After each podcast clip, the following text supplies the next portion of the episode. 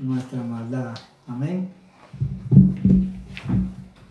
Y quisiera invitarles, hermanos, a buscar en el libro de Lucas el capítulo 23 y vamos a leer el versículo 24, Lucas 23, versículo 34. Y dice así la palabra del Señor. Y Jesús decía, Padre, perdónalos, porque no saben lo que hacen. Y repartieron entre sí sus vestidos y echando suertes. Aleluya. Y encontramos en esta palabra una de las primeras declaraciones que hizo el Señor Jesús al estar crucificado en la cruz. Y ya eh, había pasado por un tiempo muy difícil, tiempo en que le azotaron, le golpearon, eh, había pasado toda la noche también despierto, le obligaron a cargar su cruz donde más adelante le colgarían y llegando a este momento oraba de esta manera. Padre, perdónalos porque no saben lo que hacen. El Señor Jesús, al invocar al Padre, nos da muestra de una total y única dependencia que Él tenía con Dios. Padre. Significa que Jesús estaba muy ligado a Dios y también obedecía al Señor en todo. En su agonía todavía intercede por los que le estaban matando, por sus enemigos y también por todo el pueblo. Allí también eh, podemos encontrar, hermanos, que se cumple lo que las escrituras afirman cuando dice que Cristo es el único mediador entre el hombre y Dios.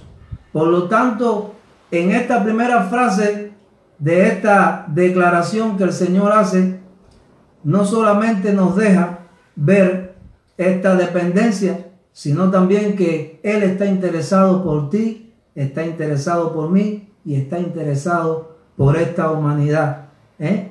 en que nosotros podamos también conocer al Padre. Perdónalo.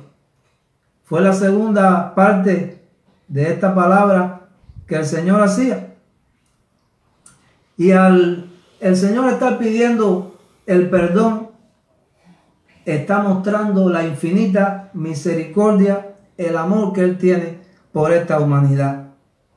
De manera que procura la compasión y la gracia de Dios para todos nosotros, los pecadores.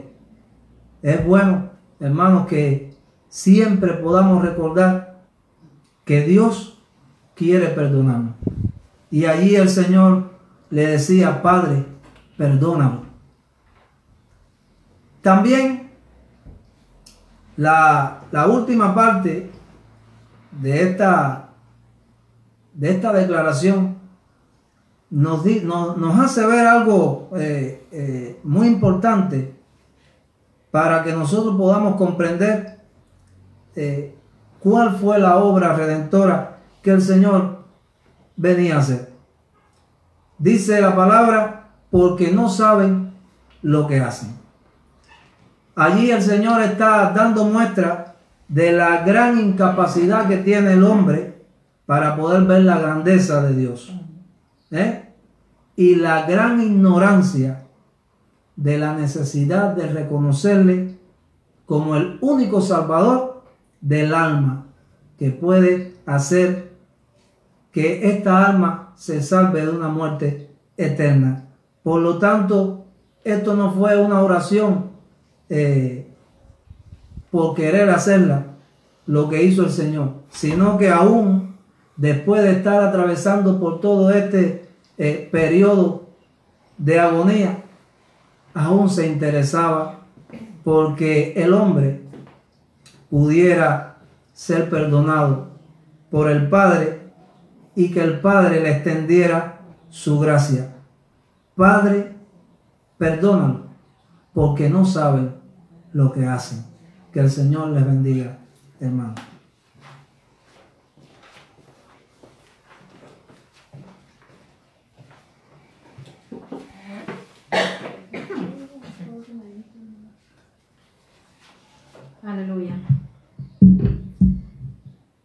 Entonces Jesús le dijo, de cierto te digo, hoy estarás conmigo en el paraíso.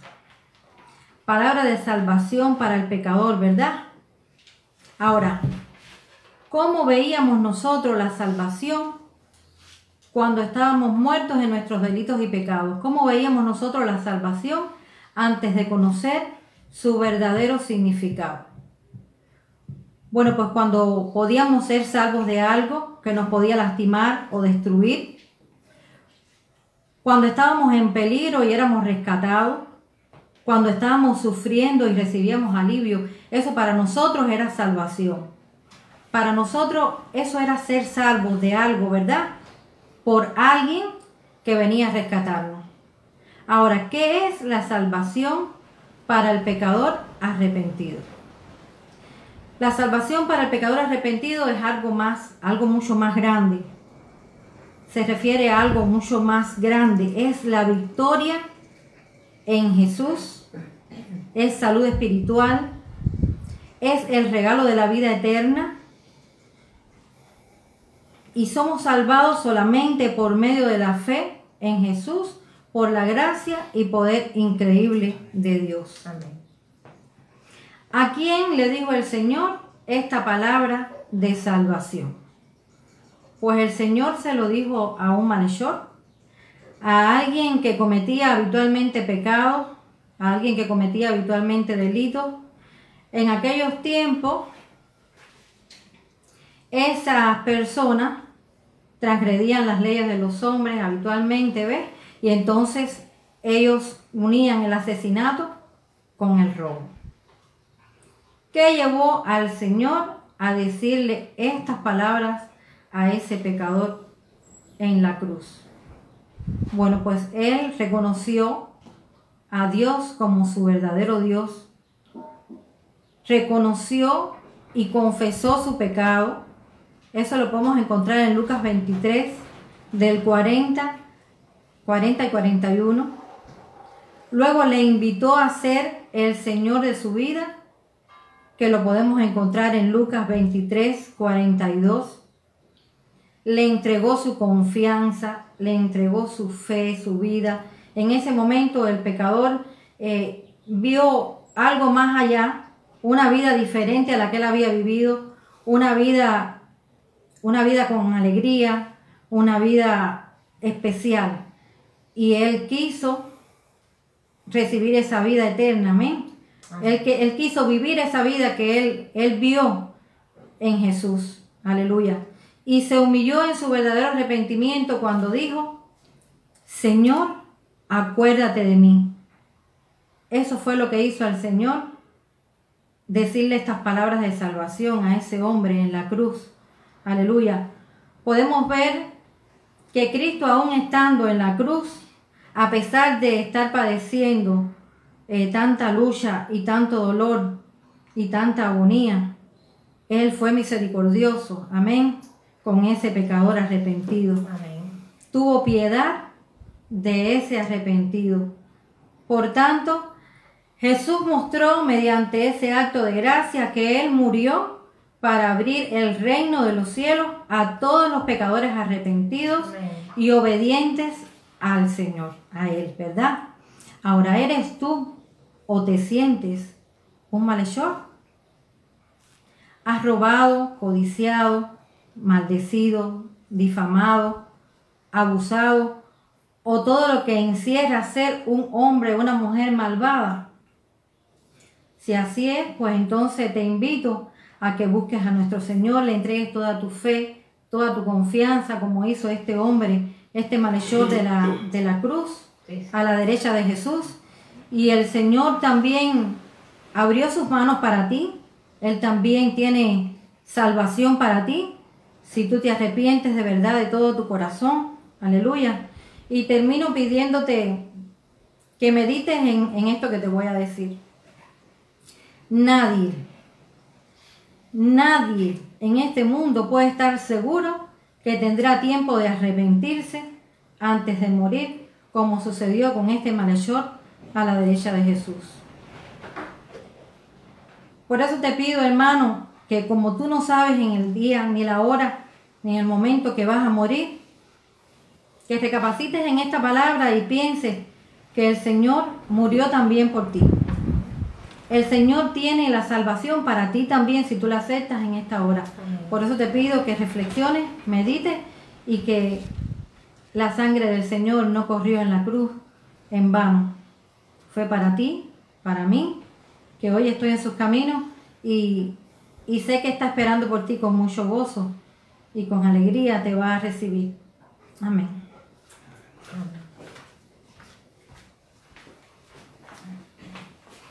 Gloria a Dios.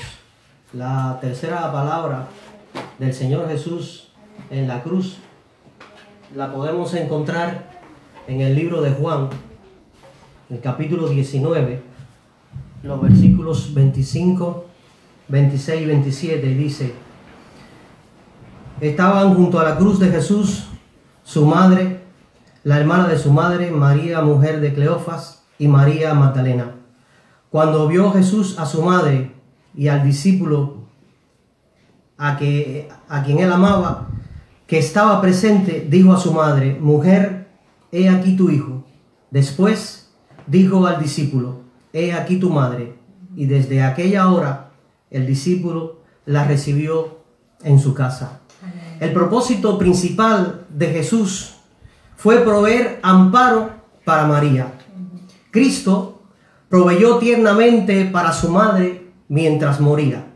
A veces, cuando Dios nos quita un consuelo, levanta otro para nosotros donde no lo buscamos. Dios siempre tiene la solución. El ejemplo de Cristo enseña a los hombres a honrar a sus padres en la vida y en la muerte, a proveer para sus necesidades y a fomentar su bienestar por todos los medios posibles. El Señor deja a su madre protegida, resguardada, y así, con esa imagen tierna de Jesús, en medio de aquel sufrimiento, garantizando la protección de su madre, queda dulcemente sellado, queda dulcemente cerrado el vínculo, el vínculo familiar entre madre e hijo.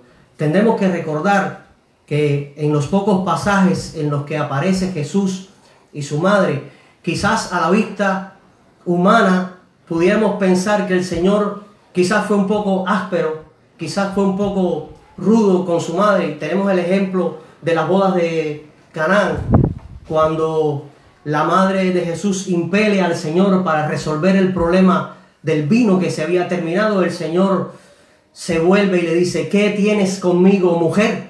Aún no ha llegado mi hora. Y tenemos también otro pasaje bíblico donde está Jesús compartiendo la palabra de Dios y alguien llega y le dice, Señor, allá afuera están tu madre y tus hermanos. El Señor vuelve de una manera muy radical y dice, mi madre y mis hermanos son los que hacen la voluntad de Dios.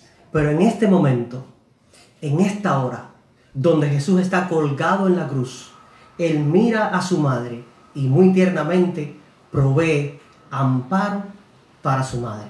La deja resguardada, la deja protegida al abrigo del siervo a quien él más amaba. Este siervo que dice la palabra de Dios que estaba presente. En el versículo 25 cuando se refiere a María se dice que estaba, pero cuando se va a referir al discípulo dice estaba presente. Esto es muy importante porque todos los discípulos habían huido, se habían eh, habían, se habían ido asustados cuando cogieron a Jesús, pero el único que permaneció presente en la cruz fue el discípulo amado. Y a este Señor Jesús le encarga el amparo de su madre. Este discípulo también es un ejemplo de la obediencia, de obediencia al maestro, de, obediencia al líder, de obediencia al guía. Ahora, analizamos también con referencia a este momento algo que puede ser muy interesante. Cuando yo eh, leía y buscaba para eh, tener este tiempo, yo me preguntaba, bueno, pero ¿por qué Jesús espera la cruz para dejar su madre protegida? ¿Por qué el Señor esperó este momento? Si el Señor sabía que iba a morir, sabía que iba a resucitar. Dice la palabra en Marcos 8:31 que el Señor le enseñaba a los discípulos y le decía que le era necesario padecer mucho, ser desechado por los ancianos, por los principales sacerdotes, por los escribas, ser muerto y resucitar después al tercer día. ¿Por qué el Señor escogió el momento de la cruz? ¿Por qué no llamó a Juan antes y le dijo, mira, necesito que te encargues de mi mamá, que tomes a mi madre, que la recibas en tu casa, porque yo tengo que morir? Bueno, pues no podría ser antes, porque la cruz era un momento crucial y trascendental para la humanidad. En la cruz Jesús ilustró el reflejo de la deidad de Dios y la excelencia humana, refiriéndome a su ejemplo como hombre en este momento. En la cruz Jesús mostró su virtud ministerial en su más alto grado, como sacerdote, cuando dijo, Padre, perdónalos porque no saben lo que hacen. En el tiempo de Jesús era el sacerdote el que podía presentar ofrenda por los pecados del pueblo. Como pastor y mediador, cuando le dijo al malhechor, de cierto te digo, hoy estarás conmigo en el reino de los cielos. Como maestro, como cordero en propiciación por nuestros pecados, como rey, como hijo de Dios. Y no podía quedar entonces relegado su papel como hijo en el vínculo humano. También en la cruz tenía que Cristo hacer brillar esta cualidad como hijo en el vínculo humano.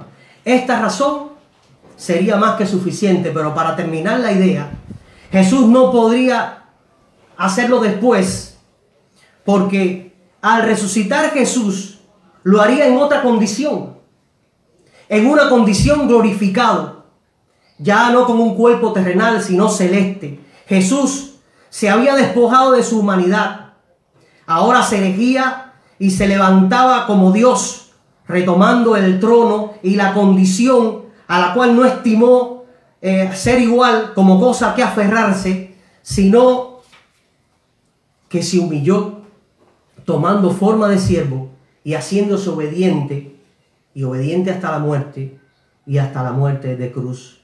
Esa cruz que el Señor tomó por ti y por mí, para que nosotros entonces podamos tener parte con Él en las naciones que Él está preparando para que nosotros habitemos con Él por la eternidad. Y desde la hora sexta hubo tinieblas sobre toda la tierra hasta la hora novena.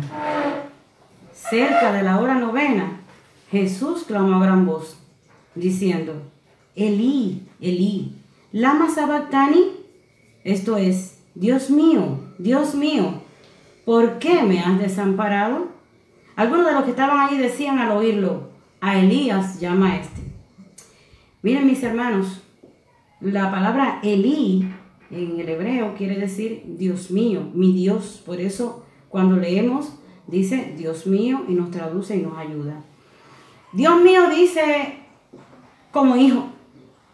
Y yo veo aquí a Jesús hablándole al Padre, clamando a su Padre, como cualquiera de nosotros lo haría a nuestro Padre. Clama a Dios que no es Dios con minúscula, Dios con mayúscula, el Ser Supremo, al Creador, al Sostenedor, al Soberano del universo. Clama al Creador de todas las cosas. Clama al único Dios.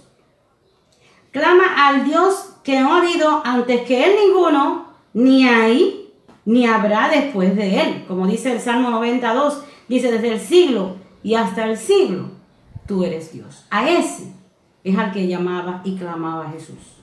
En 1 de Juan 3:20, Dios dice que Dios conoce todas las cosas. Dice, pues si nuestro corazón nos reprende de mayor, mayor que nuestro corazón es Dios. Y Él sabe todas las cosas. Está clamando al que sabe todas las cosas. Está en todas partes, como dice el Salmo 139, 7. ¿A dónde me iré de tu espíritu? ¿Y a dónde huiré de tu presencia? Estaba clamando a ese, que según dice la, la lectura bíblica, estaba ocurriendo mientras él estaba clamando, estaba rasgándose el velo del templo, pero como, si ese, como ese Dios es omnipresente, Jesús sabía que podía clamarle a él, porque lo mismo que estuviera manifestándose en el templo, podía estar estaba manifestándose también con él allí. Y en medio del sufrimiento, ¿a quién está clamando Jesús? A este Dios. Clama Jesús porque es el que sabe, que entiende la situación en la que Jesús está. Él le clama al Padre porque el único que entiende lo que está pasando es el Padre y además es el que va a tomar la decisión acertada. ¿Y saben cuál fue? Quizás cuando nosotros estamos en un momento de desesperación, que le pedimos auxilio a nuestros padres, lo más que esperamos es que nos auxilien. ¿Verdad? Es muy difícil esperar que el Padre nos dé la espalda y atienda a otro por encima de nosotros que somos sus hijos. Pero aquí dice la palabra de Dios que la decisión de Dios acertada fue no ayudarlo. Qué triste, qué fuerte. Un hijo no espiritual diría, ya yo no quiero a este padre, porque es malo, no me quiere. Pero este padre es un padre que por amor a otro se desentendió de su hijo. Su hijo que es el objeto especial de su amor y de su cuidado, de su cuidado. Pero ese padre le prometió establecer el trono de su reino a ese hijo que estaba muriendo ahí. La promesa está en el Salmo 2, 7 y 8. Lo leo un momentico rapidito. Dice aquí en este Salmo, perdón, para buscarlo rapidito porque me interesa que lo veamos. Yo publicaré el decreto, Jehová me ha dicho, mi hijo eres tú, yo te engendré hoy, pídeme y te daré por herencia a las naciones y como posesión tuya los confines de la tierra. A ese hijo que le prometió las naciones, ahora le está dando la espalda, aparentemente. Es para este hijo, estas naciones, a este hijo que está próximo a morir. Para establecer este reino, esto que estaba pasando debía suceder así. Y es el inicio de una nueva creación. Esta creación que ahora es una creación espiritual. Pues todos los que creen en este Hijo de Dios llegan a ser entonces hijos de Dios.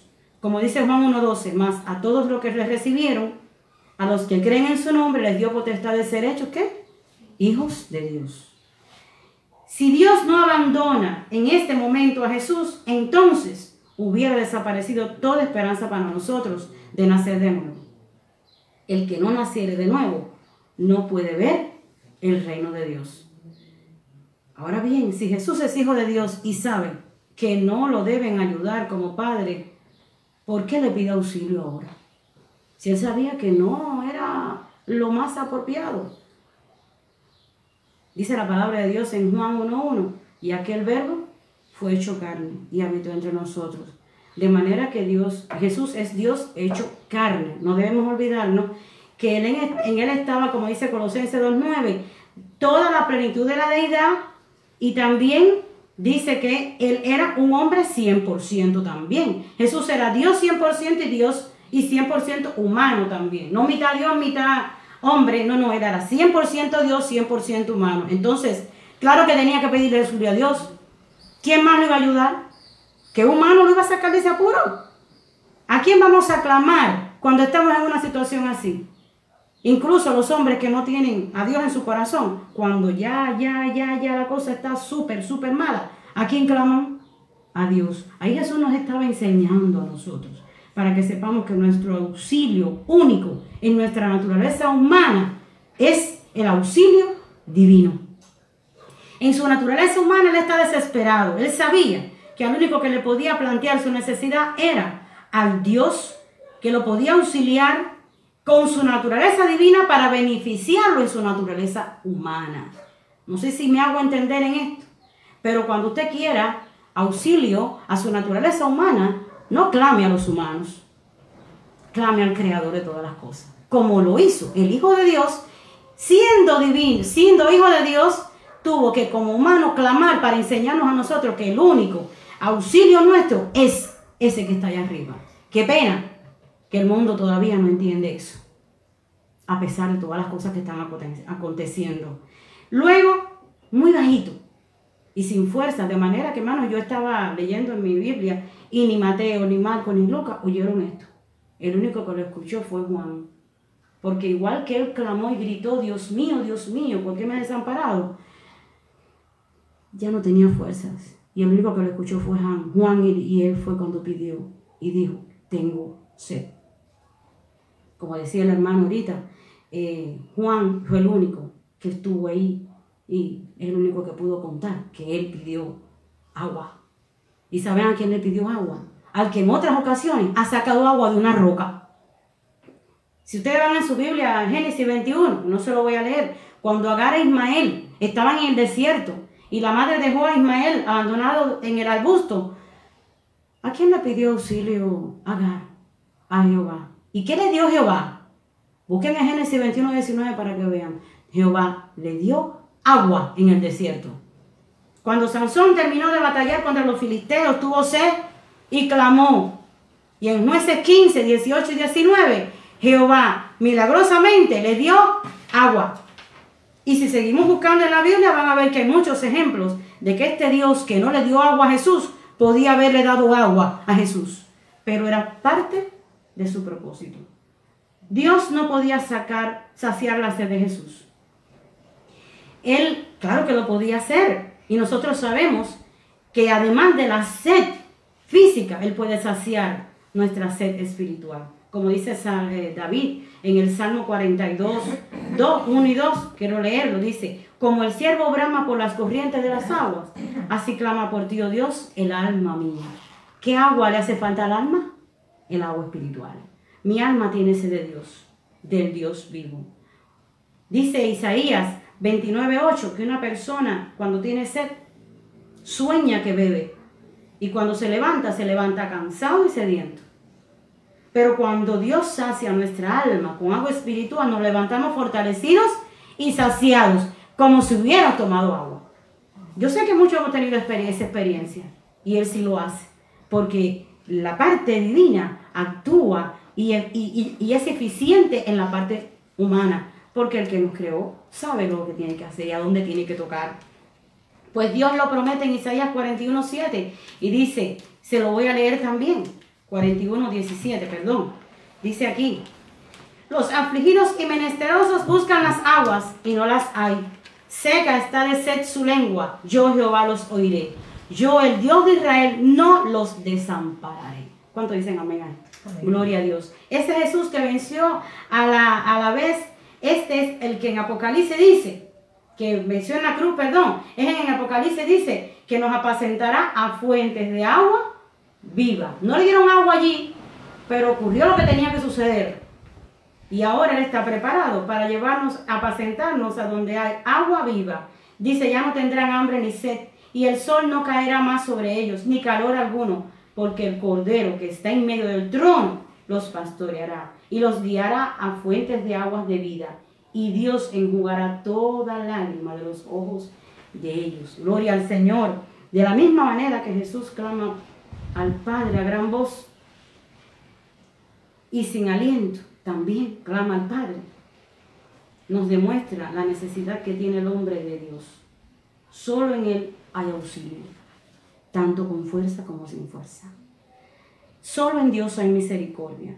Cuando toda esperanza es nula, con Dios todo es posible. Solo los que reconocen que Él está, que Él está por encima de todo y de todos. Que el Señor bendiga.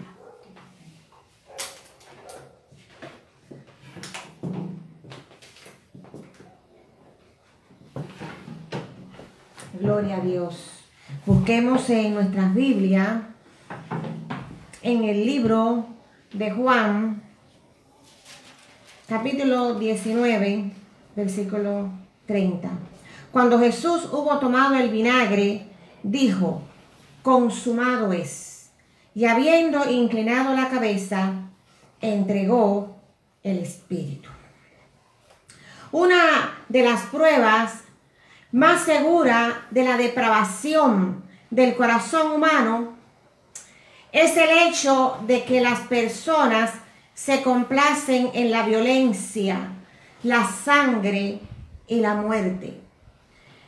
En los coliseos romanos y griegos, los espectadores disfrutaban al ver a los hombres luchar y matarse unos a otros.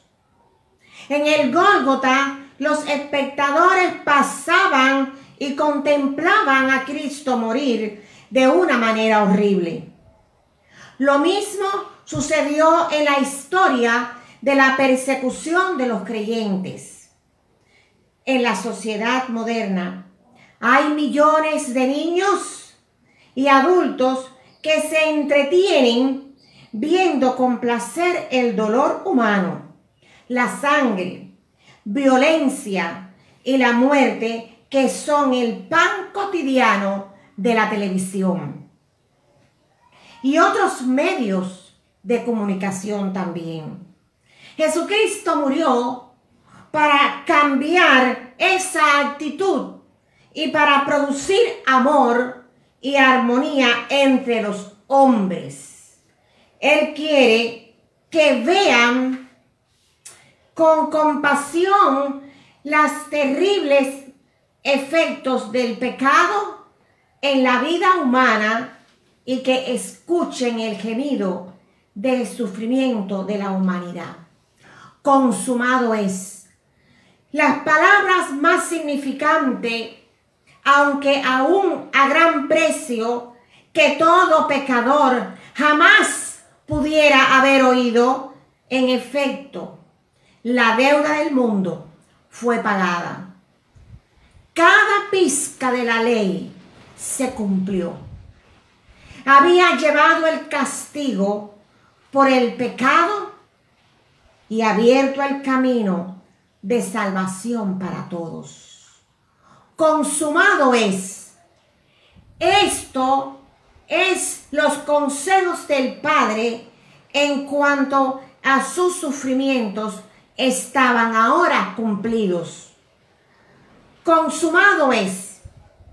Se cumplieron todos los tipos y las profecías del Antiguo Testamento que apuntaban a los sufrimientos del Mesías. Consumado es. La ley ceremonial es derogada. Ahora vino la sustancia y todas las sombras se disipan. Gloria a Dios. Consumado es. Se puso fin a la transgresión y se ha introducido la justicia eterna. Sus sufrimientos estaban y habían terminados tanto los de su alma como los de su cuerpo. Consumado es la obra de la redención y la salvación del hombre está ahora completada. Su vida no le fue quitada por la fuerza. Libremente fue entregada. Y damos gracias a Dios, como dice la palabra del Señor en Colosense 2, 14, que allí en la cruz, anulando el acta de los decretos que había en contra de nosotros, que nos era contrario, quitándola de en medio y clavándola en la cruz. Damos gracias a Dios porque tus pecados, tus transgresiones y las mías, había un acta muy grande en contra de nosotros. Y allí en la cruz, Él la clavó y dio fin al, pecado y a la muerte espiritual. Buscamos en Lucas 23, 46. Busquemos todos Lucas 23, 46.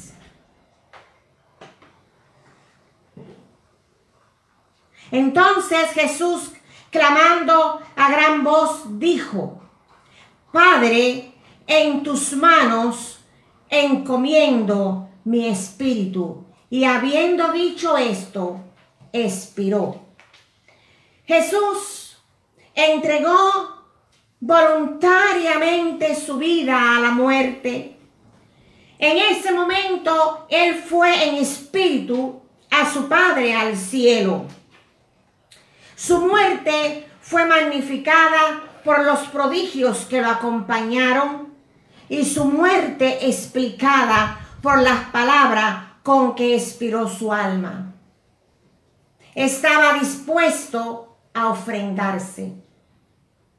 Cuando él exclamó a gran voz, entregando su espíritu al Padre, el velo del templo se rasgó, significando que abrió un camino a la presencia de Dios.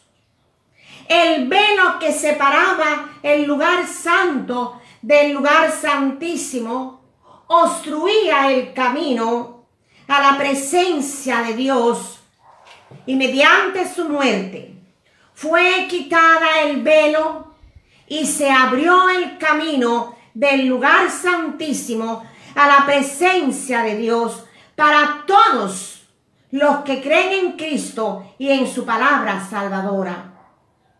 Y no solo se rasgó el velo, dice la Biblia que la tierra tembló y las rocas se partieron y se abrieron los sepulcros y muchos cuerpos de santos que habían dormido se levantaron.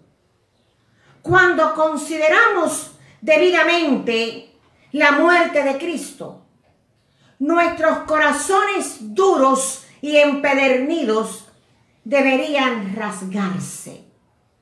El corazón, no la ropa, como aquellos tiempos que se rajaban la ropa. El corazón que no se rinde, que no se derrite, donde se presenta claramente a Jesucristo crucificado, es más duro que una roca. Los sepulcros se abrieron y se levantaron muchos cuerpos de santos que dormían. No se nos dice a quiénes se aparecieron, en qué manera y cómo desaparecieron. Y tampoco debemos desear saber más de lo que está escrito. Las apariciones aterradoras de Dios en su providencia a veces obran extrañamente para la convicción y el despertar de los pecadores. Esto fue expresado en el terror que cayó sobre el centurión y sobre los soldados. Podemos reflexionar con consuelo en las abundantes testimonios dados del carácter de Jesús y procurando dar causa justa de ofensa, deja en manos del Señor que absuelva nuestro carácter si vivimos para Él. Nosotros con los ojos de la fe contemplamos a Cristo y este crucificado y seamos y somos afectados con el gran amor con que Él nos amó. Pero sus amigos no pudieron hacer nada, nada más que darle unas miradas. Ellos lo contemplaron, pero no pudieron ayudarlo. Nunca fueron desplegados en forma tan tremenda. La naturaleza y los efectos horribles del pecado en aquel día en que el amado Hijo del Padre, colgado de la cruz, sufriendo por el pecado, el justo por los injustos, para llevarnos a Dios, Cristo vertió su sangre inocente en la cruz a fin de quitar los pecados de la humanidad y reconciliarnos con Dios. Mediante su sangre se efectuó el perdón de los pecados, los que se arrepienten y creen en Él. También se efectuó mediante su sangre el rescate de todos los creyentes del poder de Satanás y de los poderes del mal. También mediante su sangre se efectuó la justificación de todos los que creen en Él. Gloria a Dios. Qué privilegio, hermano. También mediante su sangre se efectuó la limpieza de la conciencia de los creyentes para que sirvan a Dios sin culpa, con plena confianza. Qué bueno es que el Señor borró todas nuestras transgresiones y qué bueno es que podemos servir a Dios ahora con nuestras conciencias tranquilas y limpias. Y aunque muchas veces el enemigo quiere recordar el pasado, tu pasado, nuestro pasado pecaminoso, acuérdate que la sangre de Cristo derramada en la cruz te limpió tu conciencia. También dice que a través de esa sangre hemos obtenido y obtenemos la santificación del pueblo de Dios. Tú no te puedes santificar solo. Dios es el que te puede santificar. También a través de la sangre de Cristo hay una apertura del camino para que los creyentes se acerquen directamente a Dios por medio de Jesucristo a fin de hallar gracia, misericordia, ayuda y salvación. Dice la palabra de Dios que hay un solo mediador entre Dios y los hombres, Jesucristo, hombre. Qué bueno que podemos a través de Jesucristo acercarnos a Dios. También a través de su sangre tenemos la garantía de todas las promesas del nuevo pacto. Escucha, iglesia de Jesucristo, la garantía más grande que tú tienes se llama Jesucristo. La garantía más grande que tenemos todos nosotros se llama Jesucristo. También a través de su sangre se efectúa la continua aplicación de su poder salvador, reconciliador y purificador a los creyentes a medida que se acercan a Dios por medio de Jesucristo. Aún todavía esa sangre continúa aplicándose a cada hombre, a cada mujer que abre su corazón. Y el Señor a través de su sangre te puede salvar. A través de su sangre te puede reconciliar con Dios. A través de su sangre Él te puede purificar tanto a nosotros, a todos aquellos que abren sus corazones al Señor y se acercan a Él. La Biblia habla que la sangre preciosísima, de la sangre preciosa de Cristo, es la que nos salva y es la que nos limpia, la que nos purifica. Te damos, Señor, gloria y honra, porque allí en la cruz tú derramaste tu sangre para darnos la salvación y la vida eterna. Gracias, Señor, porque tú abriste un camino amplio para cada uno de nosotros. Gracias, Señor, porque un día estábamos muertos en nuestros delitos y pecados. Y tú tocaste nuestros corazones y nos trasladaste del reino de las tinieblas al reino de tu amado, del Hijo de Dios.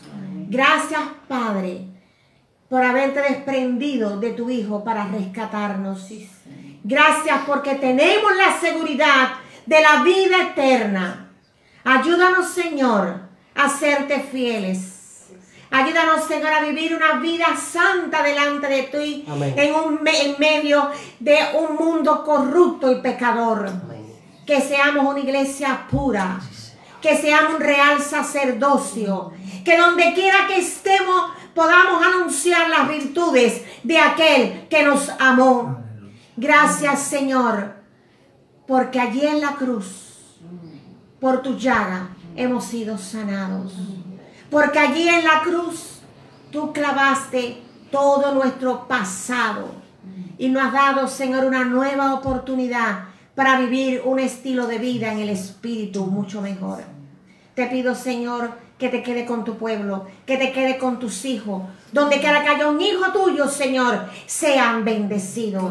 Y ahora, que la gracia de Dios y que la comunión del Espíritu Santo sea con todos nosotros y con todo el pueblo de Dios, ahora y siempre. Amén, Amén. y amén.